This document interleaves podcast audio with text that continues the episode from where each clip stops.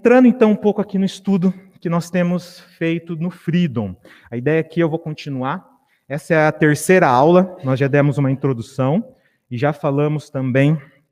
É, a última aula, nós falamos com relação à primeira bem-aventurança, como. Só dando um overview para todo mundo aqui, a ideia não é estudar todo o Sermão do Monte, mas só as bem-aventuranças. Então, uma bem-aventurança por aula. A última aula nós vimos a questão dos humildes de espírito e hoje nós vamos é, ver o ponto do verso 3, que é, é bem-aventurados que choram. Então vamos abrir nossas Bíblias em Mateus capítulo 5 e verso e verso 4, na verdade. Mateus capítulo 5 e verso 4.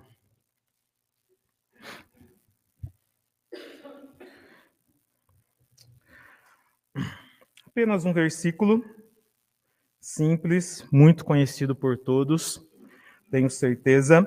Bem-aventurado os que choram, pois serão consolados.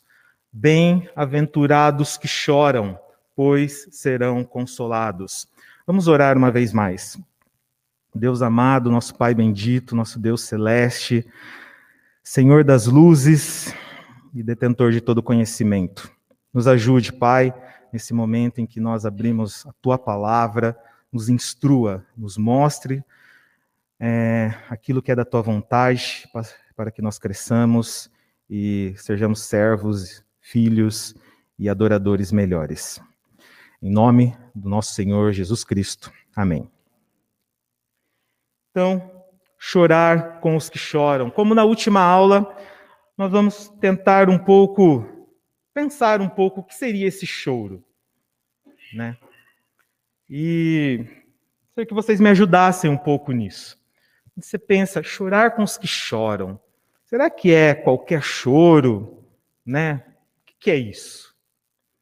Será que aquele choro lá de Raquel, lá quando virou para Jacó e falou: Eu quero um filho, eu quero um filho, desesperado, lá chorando. Será que é desse choro que nós estamos falando aqui? Será que é o choro de Acabe, quando vê na, a vide lá de Nabote, eu quero, eu quero, me, se entristeceu lá, se chorou, e é desse choro que nós estamos falando aqui? Vocês conseguem pensar em exemplos da Bíblia em que o choro de alguém se, vende, se evidencia? O que você lembre? Alguém que chorou de situações? Algo que vem à cabeça de vocês? Pode falar.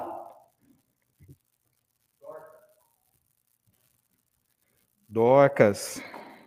Quer explicar um pouco melhor a situação?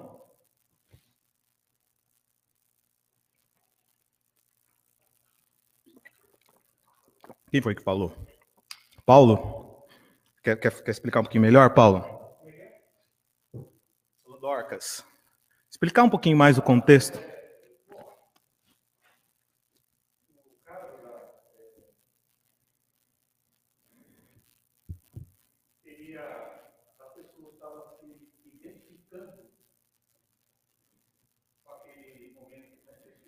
Sim, sim.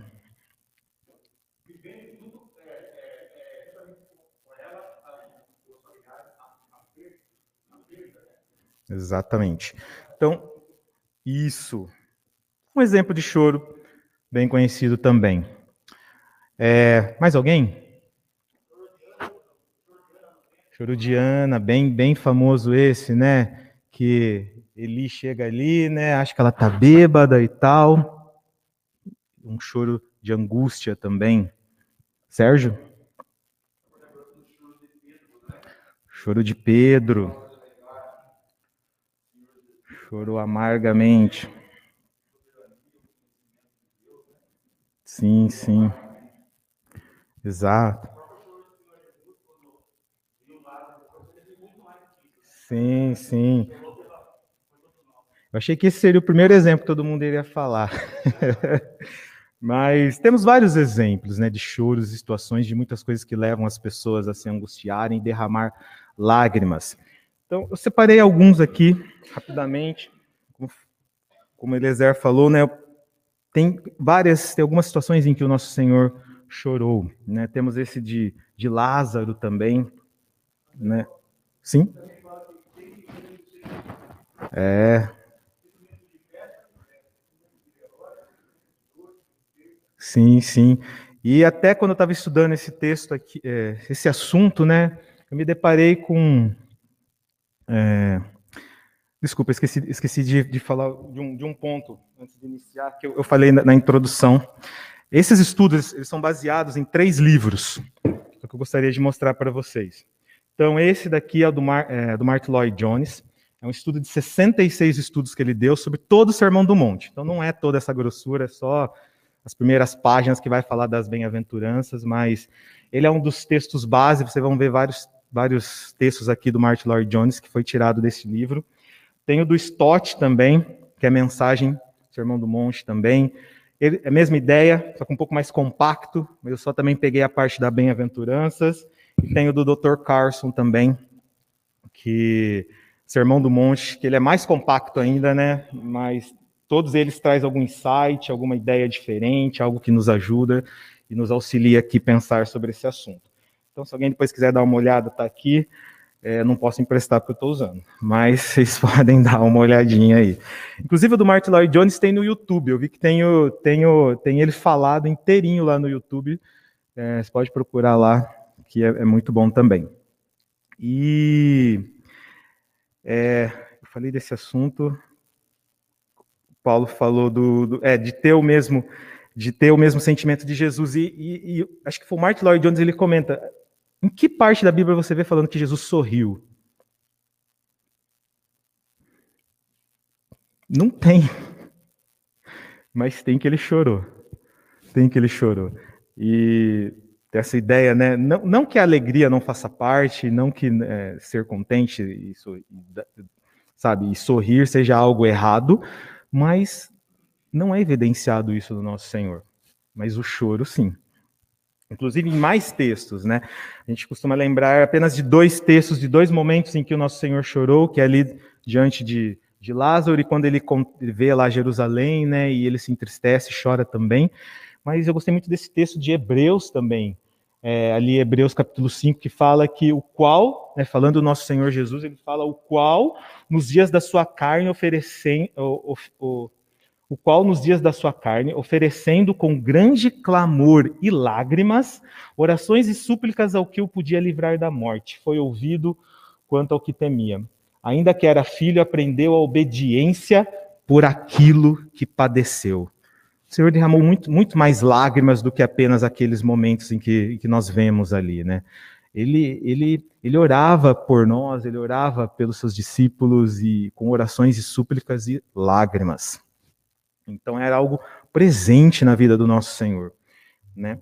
Hebreus, é, desculpa, Isaías aí, né, o texto muito muito conhecido, né, fala que ele era familiarizado, que ele sabia, né, ele sabia o que era o sofrimento que era padecer. É, temos alguns exemplos também dos salmistas. Salmos tem, tem vários, né? Tem vários. Eu apenas ressaltei um aí, do Salmo 119, que fala que rios de lágrimas. Né? Ele sendo né, bem exagerado, né, poético, como, como, o, como os, o, o, os salmos são. Ele fala que rios de lágrimas corriam dos olhos dele, porque a lei não era obedecida. É, Filipenses, pois como já lhe disse repetidas vezes, agora repito com lágrimas. Agora o apóstolo Paulo falando aqui. Esse, esse também exemplos de Esdras, esse foi, foi também um dos primeiros que veio na minha mente quando eu estava pensando nesse assunto, que é aquele momento né, em que eles começam a confessar os pecados deles, porque o povo havia se misturado com os filhos das terras ali em volta, e Esdras vê aquilo está tudo errado, e Esdras chora, depois o povo também confessa e chora. Também um momento de que isso estava é, é, muito estava muito evidente e aqui também um texto muito interessante, né, que fala em Romanos e Coríntios, que fala que é, e não só isso, mas nós mesmos que temos os primeiros frutos do Espírito gememos, né, nos angustiamos, né, inter, interiormente esperando ansiosamente a nossa adoção como filhos. Enquanto isso, gememos, desejando ser revestidos da nossa habitação celestial. Gente, de modo que o choro não é algo assim tão. É, tão alheio à vida do cristão, ou tão alheio dos homens de Deus, né? Do passado, do presente não foi algo que não fez parte da vida do nosso Senhor, mas fez parte da vida do nosso Senhor. Mas aqui a gente consegue já começar a identificar algumas coisas, né? Qual era o motivo do choro dessas pessoas? Se você começar a pensar, né, esses desses exemplos que nós trouxemos, é, era bem diferente do motivo de Acabe, né? Bem diferente do motivo ali de Raquel. É um choro quase, se você identificar aqui, o que motivava eles a chorar era pecado. Pecado. Né? Eliezer, Eliezer começou a comentar um pouquinho aqui com relação ao nosso, é, ao nosso Senhor, né, de, de, de, Lázaro. Acho que ninguém aqui ouviu a história de, de Lázaro menos que 250 vezes. Acho que a gente já aprendeu que ele não chorou porque Lázaro morreu. Não era isso que fez o nosso Senhor chorar, né? Mas era ver ali, né? Ver o pecado e ver o pecado talvez em toda a sua força, que toda a sua destruição, que é a morte, né? A morte, e ver a tristeza que tudo aquilo traz, as consequências do pecado, isso angustiou o nosso Senhor fez com que ele derramasse lágrimas. Muito semelhante a quando ele viu ali também Jerusalém, né? Aquela cidade rebelde que, que o rejeitou e que seria destruída vendo também as consequências do pecado. É, quando a gente vê aqui Esdras, o pecado do povo fez com que Esdras se, se angustiasse. O salmista fala né, que rios e lágrimas corriam. Por que corriam? Porque a lei não estava sendo obedecida. Né? É, não é qualquer lágrimas. E como a gente evidenciou já nos primeiros estudos, lá na introdução, essas, essas essas atitudes né, da bem-aventurança, ser pobre de espírito, é, e esse choro não é algo natural do homem, né, mas é uma característica espiritual. Né? Nós conhecemos às vezes, né, a pessoa pode pensar, não, mas eu sou bem sensível, né, eu choro, eu ouço uma música e choro, eu qualquer coisa. Não é desse choro que nós estamos falando aqui. Não é desse choro, sabe, Independe da sua sensibilidade, independe de você ser uma pessoa, ah, eu sou bem. Não. Aqui nós estamos falando de algo espiritual, algo que vem é, da nossa intimidade com Deus e do que nós aprendemos aqui, do, do, nosso asco, né, do nosso, do nosso nojo de fato, do nosso, da nossa, da nossa é, dessa, dessa, desse nojo mesmo do pecado, né? do pecado e das consequências do pecado e do que ele faz conosco, do que ele faz com aqueles que nós amamos, do que ele faz com esse mundo. Aqui um só só fechando esse assunto, é, o Dr. Carson aqui ele fala, ele traz esse, esse ele, ele fala assim no livro dele, né? O que é esse choro então? É, para o indivíduo, esse choro é o pesar que ele sente por seu próprio pecado. E a tristeza de alguém que começa a reconhecer o negrume de seu pecado, quanto mais toma conhecimento da pureza de Deus. O Mark Lloyd Jones vai dizer: o crente, é, o crente sabe o que significa sentir-se totalmente desesperançado consigo mesmo o que é dizer, a exemplo de Paulo, em mim mesmo, isto é, na minha carne não habita bem nenhum? Há muito tempo eu escrevi uma pregação com relação aos paradoxos da vida cristã.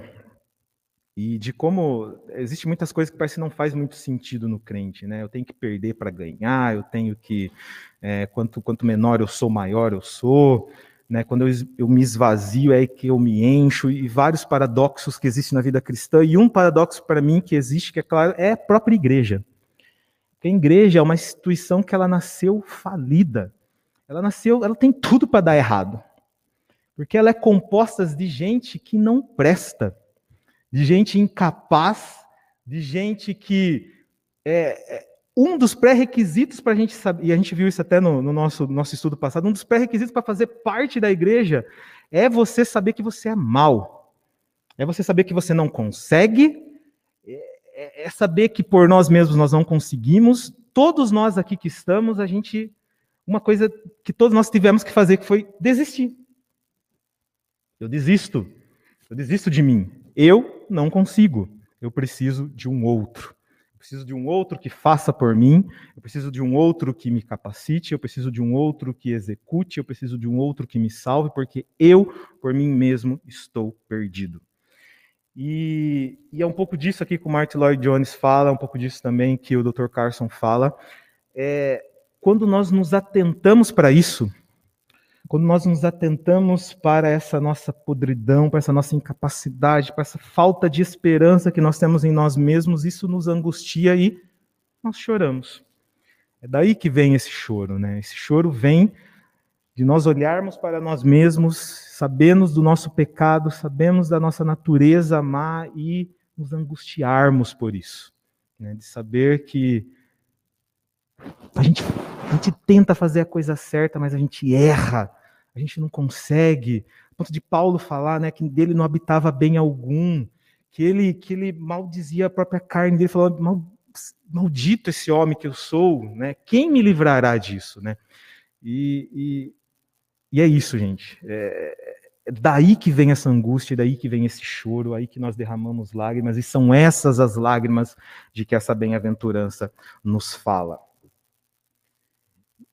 Então, da mesma forma que nós perguntamos da outra vez, né, dos pobres de espírito, havia alguma razão para ser a primeira bem-aventurança, aquela? Nós discutimos um pouco e será que tem alguma razão para essa ser a segunda? Né, por que será que essa foi posta como a segunda bem-aventurança?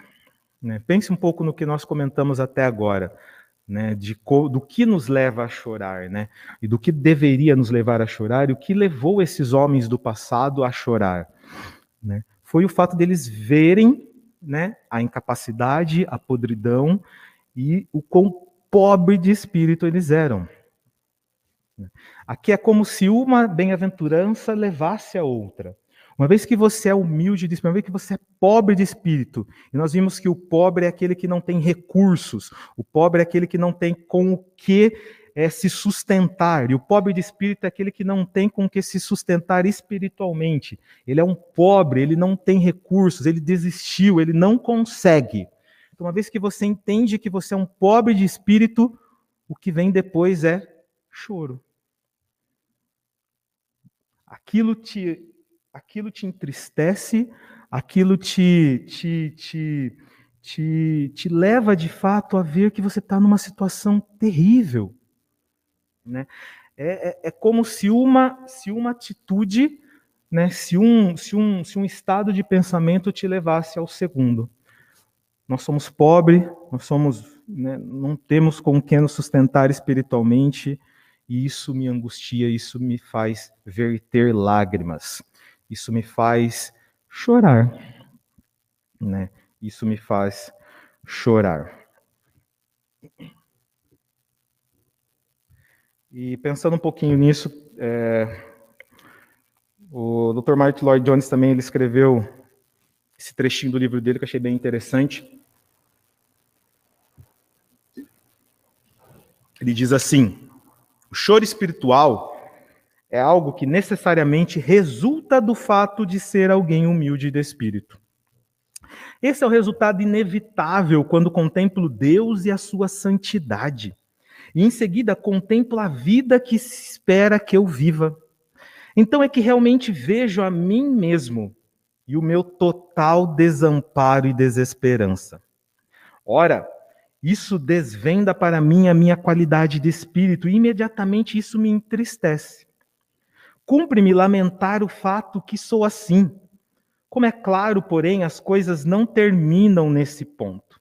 O homem que realmente viu a si mesmo, tendo se examinado em sua pessoa e vida, é alguém que se viu forçado a chorar em vista de seus pecados. em vista das coisas malignas que pratica. E ao perceber tais coisas, qualquer crente sente-se profundamente afetado pelo senso de tristeza e pesar, por haver sido capaz de tais ações, e isso leva-o a lamentar-se. O Stott vai dizer ainda: este é o segundo estágio da bênção espiritual. Uma coisa é ser espiritualmente pobre e reconhecê-lo. Outra é entristecer-se e chorar por causa disso. Ou, numa linguagem mais teológica, confissão é uma coisa e contrição é outra. A verdade é que existem lágrimas cristãs e são poucos os que avertem. Como será que tem sido a nossa relação com o pecado?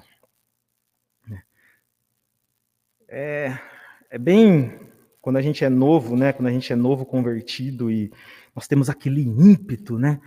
É, e, e, quase sempre junto vem aquele, aquele, aquele asco, né? Aquele nojo pelo pecado, aquela, aquela é, fuga e tentativa com todas as nossas forças de evitar o pecado. Mas e depois de cinco anos, 10 anos, 15, 20 anos como cristão? Será que ainda a gente sente o mesmo nojo do pecado? Será que ainda o pecado ele nos, ele nos, ele nos, sabe? Será que nós repudiamos tanto quanto outrora? Ou será que a nossa sensibilidade já está já anestesiada? Ou será que a gente já é mais um? Não consigo mesmo, então. Todo mundo faz. É assim que é. Como será que nós temos como nós temos enxergado o pecado? Será que é como os homens do passado enxergavam, como Esdras enxergou no momento em que se deu conta e chorou? Todo o povo chorou. Qual foi a última vez que você derramou uma lágrima por conta de um pecado? Qual foi a última vez que você se entristeceu por conta de um pecado? Ou será que a gente vê as notícias e bem feito, é assim mesmo? Ele procurou? Ou o nosso e o pecado desse mundo de fato nos, sabe, aperta o coração?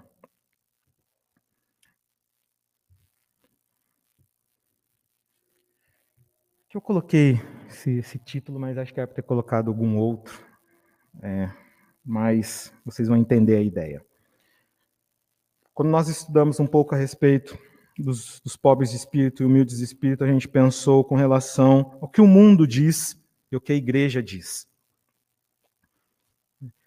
E aqui acho que vocês vão concordar com, comigo que é muito fácil ver o que o mundo pensa com relação ao sofrimento, que é longe de mim, que é evitar a todo custo o sofrimento, é fugir de chorar. Se você está chorando, alguma coisa está errada, temos que consertar, você está fora do padrão. Não é para chorar. Né? Não é para chorar. E, e, e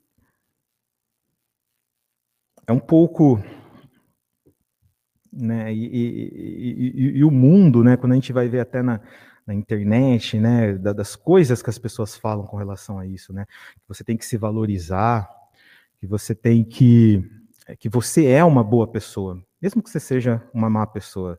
Você é uma, uma boa pessoa, então não pense nisso, né? Uma hora passa e, e e todas as coisas que vocês já sabem, né? O mundo, com todas as forças, ele busca o prazer. Ele busca o prazer, ele busca satisfazer a própria, né, os próprios desejos, sejam eles quais forem, porque você tem que se dar o direito de buscar o seu prazer a qualquer custo e fugir com todas as forças com relação ao, ao sofrimento. Muitas vezes fugindo até da realidade. Porque eu acho interessante isso. Né? Quando a gente fala de pecado, né, o cristão ele fala que de pecado, ele fala que o mundo está errado, que o pecado corrompeu e caiu, né, e, a humanidade está caída e que está tudo errado. É engraçado que todo mundo concorda com isso. É difícil você procurar, se você sair ali na rua e perguntar para qualquer pessoa, né? O mundo tá, tá, tá, tá certo? A gente tá, tá indo. Não tá. Todo mundo acho que concorda que tá torta a coisa, né? Tá ruim, não tá bom. Não importa onde você esteja, não importa que parte do mundo você esteja, não tá bom, né? Está errado. Mas só que aí, aonde começa a dividir as coisas é na solução. Que alguns vão fazer, não, simplesmente fecha o olho, aproveita o que dá para aproveitar e, e, e vai e tal, e leve. O mundo faz de tudo para evitar o sofrimento e a lamentação. Isso tem adentrado um pouco a igreja. Eu não falo nem a, a nossa igreja, assim, porque graças a Deus a gente é pautado bem na palavra e temos sido bem instruídos por homens de Deus aqui. Mas se você busca na internet, eu acho que isso foi uma das coisas boas da internet, né? Deu para ter uma noção boa de como está as coisas. Antigamente a gente ouvia falar e tal, hoje a gente vê. Tá tudo lá. Você pode, pode buscar, né? Essas as pregações a gente falou um pouquinho né, pregação coach, né, que fala que você é o centro, que você é o cara, que, que você, você, você, e você tem que buscar sua felicidade, né, no primeiro, no segundo, no terceiro, no quarto casamento, vai buscando, vai fazendo as coisas, porque o importante é estar feliz, o importante mas ao mesmo tempo, quando eu estava estudando esse assunto, né, aqui, entenda, irmãos, nós não estamos valorizando o sofrimento. Né? Não é valorizar e que nós saiamos aqui todos derramando lágrimas e tal. É entender que tem o seu momento. Né? O que não pode ser é momento nenhum. E que eu acho que às vezes acontece. Mas ele tem o seu momento. Porque eu logo me tive dificuldade depois sim, uma das primeiras embates que eu tive comigo mesmo foi entender como esse ser se, relaciona, por exemplo, com a carta aos Filipenses, quando Paulo, por diversas vezes, fala, né? Alegrar, é, alegrem-se, né? E mais uma vez eu digo, alegrem-se, né? E, tá, beleza, como que eu vou. E várias vezes, né? E, e lembre que Paulo estava na prisão naquele momento, né? E ele fala isso para os Filipenses. O fruto do Espírito. Vocês lembram do fruto do Espírito? O fruto do Espírito que ele é amor e alegria. Os.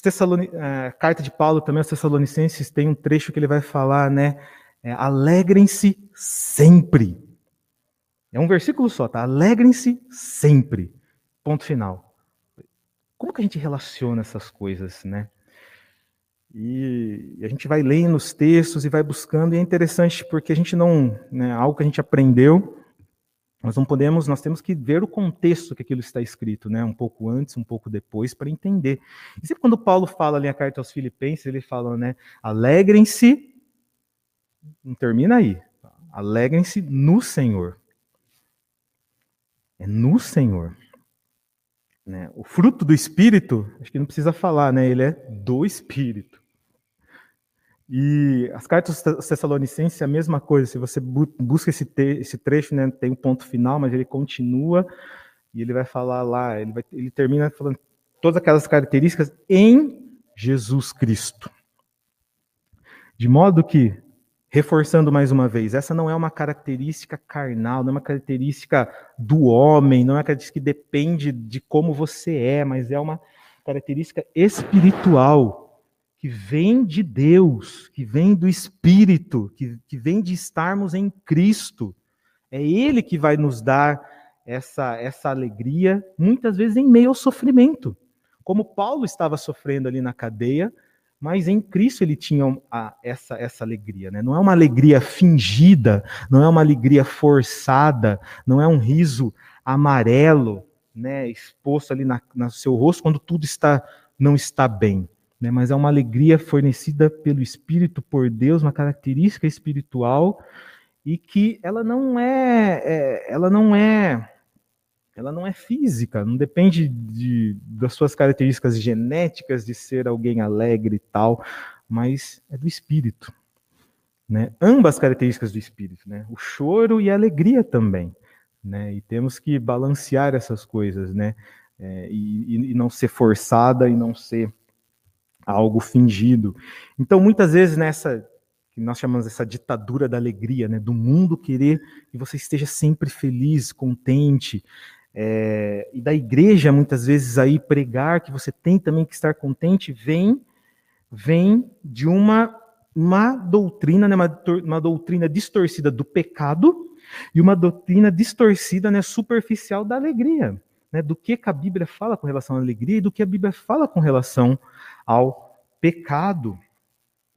E, e, e eu, aqui eu lembro muito de um de quem já usou aquele estudo né, bíblico lá, é, não lembro se é discipulado, mas não, é de evangelização do, do, do Oren, né, acho que são 12 aulas, se se eu não me engano. E as seis primeiras é falando do pecado. Ele só vai falar, ele, ele fala, né, na verdade, as notícias ruins.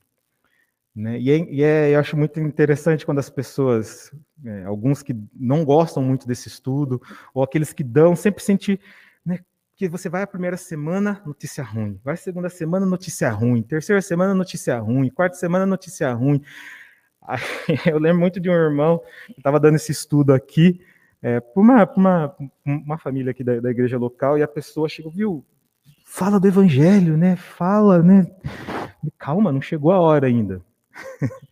Não chegou a hora. Mas tem que ter uma, uma, uma, uma doutrina bem estabelecida do que é o pecado, do que ele faz, e do que das consequências, do que nós somos, para entender, para daí sim fazer sentido ao falar de boas novas. As boas novas só fazem sentido se eu primeiro apresento as notícias ruins, de como você está, e do que, que é esse negócio chamado pecado e todas as consequências e, e, e, tal, e para daí eu apresentar o evangelho e tal. E, e, e, é algo que muitas vezes nós não queremos ouvir, né? Incomoda, né? Incomoda o mundo. Você fala que está errado, que você não consegue, que desista. Porque o mundo vai falar exatamente o contrário, né? Tá certo, você consegue, não desista, vai na sua força, né? Uma hora dá certo. E a Bíblia vai no caminho contrário. Sabe, desista, não vai dar certo, tá errado, final ali, ó, é precipício. É em Cristo. Aí você fala, aí você traz a boa notícia, né?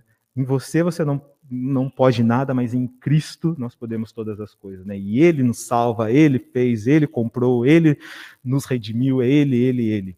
E daí nós entendemos as boas notícias. E muitas vezes essa confusão que há vem desse dessa confusão que há nessas duas doutrinas, né? De uma doutrina mais explicada do pecado, né? Dou uma pincelada muitas vezes quando falo e foco lá na alegria e que tem que estar feliz, contente e isso bagunça todas as coisas. Porque também existe uma tristeza que vem de Deus. Tristeza que vem de Deus, André? Sim. Deus, você pode estar tristes, pode estar se passando por um momento ruim, essa tristeza é Deus. Em 2 Coríntios ele diz: a tristeza segundo Deus produz um arrependimento que leva à salvação e não remorso. Mas a tristeza segundo o mundo produz morte. Então Deus pode nos trazer tristeza, mas uma tristeza com um fim, né, com um objetivo, com um intuito, que é de que nós nos arrependamos, né? Que nós voltemos atrás, né? Que entender que está errado, né? E não é simplesmente uma tristeza como a do mundo. Em Salmo 56 e 8 ele vai dizer: As lágrimas desse choro, é, registra tu mesmo o meu lamento, recolhe as minhas lágrimas em teu odre. Acaso não estão anotadas em teu livro? Gente, as nossas lágrimas, essas lágrimas vertidas pelo pecado, essas lágrimas vertidas pela, pela nossa incapacidade e por entendermos que nós não podemos, são lágrimas que o Senhor guarda. São lágrimas que o Senhor retém. Está todas lá guardadas no odre dele. Né? E ele dá importância para isso. São preciosas. Você não chora sozinho. Mas Deus se compadece de você, Ele sabe o que é sofrer, Ele também derramou as mesmas lágrimas. Ele conhece, Ele nos entende. E aqui só para reforçar, mas acho que vocês já entenderam esse lado, né? Não é apenas chorar né, se já estava difícil talvez chorarmos pelos nossos pecados, pela falta de sensibilidade que muitas vezes nós temos, quem dirá chorar pelos pecados dos outros? Quando Esdras chora, foi Esdras que tinha se relacionado com as outras mulheres? Não foi ele. Mas foi, mas mesmo assim ele verteu lágrimas. Quando Daniel recebe lá a notícia do anjo lá e vê aquelas coisas terríveis que haviam de, de acontecer, e ele ora e chora. Ele, ele nem iria passar por aquelas coisas, não era, não ia ser com ele. E, e, e ele chorou, por que ele chorou? Né? Não era pecado dele. O choro de Jesus foi, por, foi pelos pecados dele? Ele não tinha pecado. Né? E então, não é se já estava difícil, né, pelos nossos pecados, a Bíblia nos orienta a chorar pelos pecados dos outros, pelo pecado do mundo, pelo pecado da nossa sociedade. Né? E, e, e será que nós ainda nos importamos com isso? Será que ainda nós nos angustiamos em chorar e derramar lágrimas e, e nos importarmos, né, quiçá nos importarmos com o sofrimento do mundo e dessa sociedade? Né? Rios de lágrimas correm de meus olhos porque a tua lei não é obedecida. Será que nós choramos quando vemos a, a, a, a palavra de Deus sendo desobedecida? Temos chorado ao vermos os males do mundo ou já estamos tão anestesiados que nem percebemos mais? E aqui nós vamos caminhando já para encerramento. Faltam, faltam dois slides só. É, o que será que nos impede de chorar? Tá, André, entendemos. O choro tem o seu lugar na vida do cristão. Não tenho, não tenho que me tornar insensível ao pecado. É algo que eu tenho que lutar contra, né? Do meu pecado e do pecado do mundo. Mas como que eu relaciono isso? Como eu, eu, eu não consigo. Né? Eu tô, eu tô insensível. O que, que eu faço? O fato de não chorarmos assim vem não de uma falta de pecado de nossa parte, porque nós pecamos, né? mas de estarmos longe da luz. Quanto mais nos afastamos da luz, menos vemos as máculas em nós. Os homens mais santos são os que mais reconhecem e sentem a sua própria maldade. Aqui eu trago novamente à mente, sempre gosto de trazer esse, essa, essa lembrança né, de como se comportavam os homens quando estavam diante de Deus, quando de uma epifania. Né, se nós pegarmos os, os, os relatos da Bíblia, né, quando os homens se, se, deparavam com uma presença e era Deus, o que, que eles sentiam? Né? Isaías, né? O que, que ele sentiu quando ele se deparou? O que, que é, Paulo sentiu quando aquela luz né, se, se, se, pôs na frente dele? O que Daniel sentiu quando viu a presença de Deus? Né? O que, o que, o que, o que João Batista lá na sua visão também sentiu? Gente, homens que eu posso dizer muito melhores do que nós, né, com uma intimidade com Deus muito maior do que a nós, nós, nós temos. E esses homens, quando estavam diante de Deus, eles perdiam as suas forças. Eles não conseguiam sequer ficar em pé. E, e, e, e, imediatamente, né, as primeiras coisas que vinham neles, né, muito Pedro, quando Pedro, né, lá na pesca maravilhosa, que manda jogar do outro lado, ele vai lá e ele joga, quando ele vê que é o Senhor, se afasta de mim, porque eu sou pecador. É impossível você estar na presença de Deus, é impossível você estar na presença de Deus e não e não ver essa essa esse contraste que tem entre você e Deus. É impossível. Então você não chora, nós não choramos e nós talvez estejamos insensíveis porque nós estamos longe, talvez. Né? Ou nós não estamos tão perto quanto poderíamos estar de Deus. Porque ele vai nos mostrar as nossas falhas. Ele vai, a luz dele, a luz da palavra dele, vai mostrar né, o quão longe nós estamos de ser como Cristo era, ou, ou, ou, da, ou do quão pecador nós somos. Então, da mesma forma que nós falamos, né, como eu posso ser um, um, um humilde de espírito, né, é olhando para Deus, né, e vendo que nele tem toda a plenitude, nele tem tudo que eu preciso, e eu perto dele sou nada, como eu posso chorar? É voltar a olhar para ele né, e ver a diferença dele para mim. E ver como eu não consigo, que tudo que eu faço é errado e mesmo assim ele me perdoa, ele me ama, ele está lá. Ele. Só um, um, essa frase do David Brainerd, né, um homem, um missionário que viveu ali no meio dos índios, né, um homem que dedicou toda a vida dele. Ele diz que em minhas devoções matinais, minha alma desfez-se em, em lágrimas e chorou amargamente por causa da minha extrema maldade e vileza. Gente, um homem que entregou toda a vida dele para servir a Deus, um homem que estava lá no meio dos índios, ele diz isso. E nós? Né? O que nós dizemos quando olhamos para a nossa vida e contemplamos a Deus? E, mas só que essa bem-aventurança não fala só do choro.